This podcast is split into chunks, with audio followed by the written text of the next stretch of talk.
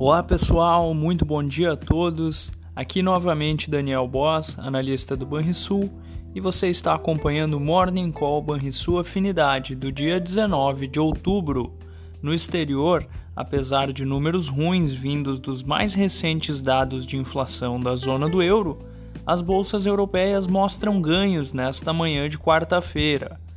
A taxa anual de inflação ao consumidor atingiu nova máxima histórica de 9,9% em setembro, de 9,1% em agosto. Porém, veio abaixo da expectativa de analistas, que apontava para avanço de 10%. Esse dado da inflação ao consumidor da zona do euro pressiona ainda mais o Banco Central Europeu, que tem encontro marcado para o próximo dia 27. A ver. Nos Estados Unidos, o presidente do Fed de Minneapolis afirmou nesta terça-feira que as taxas de juros poderão atingir facilmente a faixa intermediária de 4% no próximo ano. Ainda ontem, a produção industrial americana avançou 0,4% entre agosto e setembro. O resultado veio acima do esperado por alguns economistas, que previam um avanço de 0,1%. A produção industrial total em setembro fechou 5,3% acima do nível do mesmo mês no ano anterior. As bolsas asiáticas fecharam majoritariamente em baixa, apesar de Wall Street ter acumulado ganhos.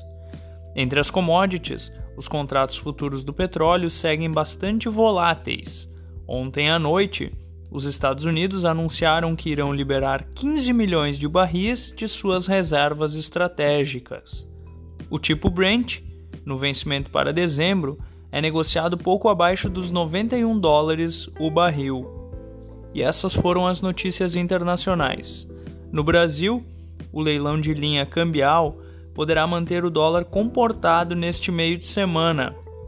Já a alta moderada dos futuros americanos e o avanço do petróleo deverão ajudar o Ibovespa a continuar se valorizando. Os juros futuros podem ter oscilações contidas, mas o avanço dos juros dos treasuries podem trazer alguma pressão. Na véspera, o IGP-10 caiu 1,04% em outubro ante setembro. Com esse resultado, o índice acumulou alta de 6,33% no ano e de 7,44% em 12 meses. A queda veio em linha com a expectativa do mercado. Fechamento do mercado. O dólar fechou a terça-feira com queda de 0,9% aos R$ 5,25.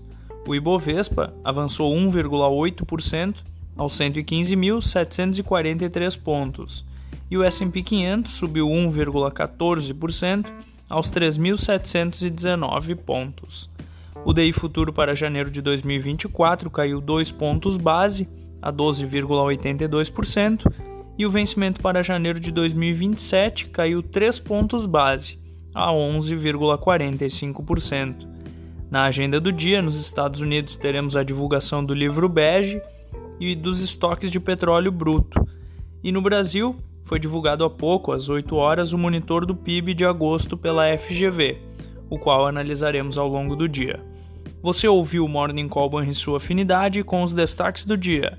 Acompanhe de segunda a sexta-feira o nosso overview.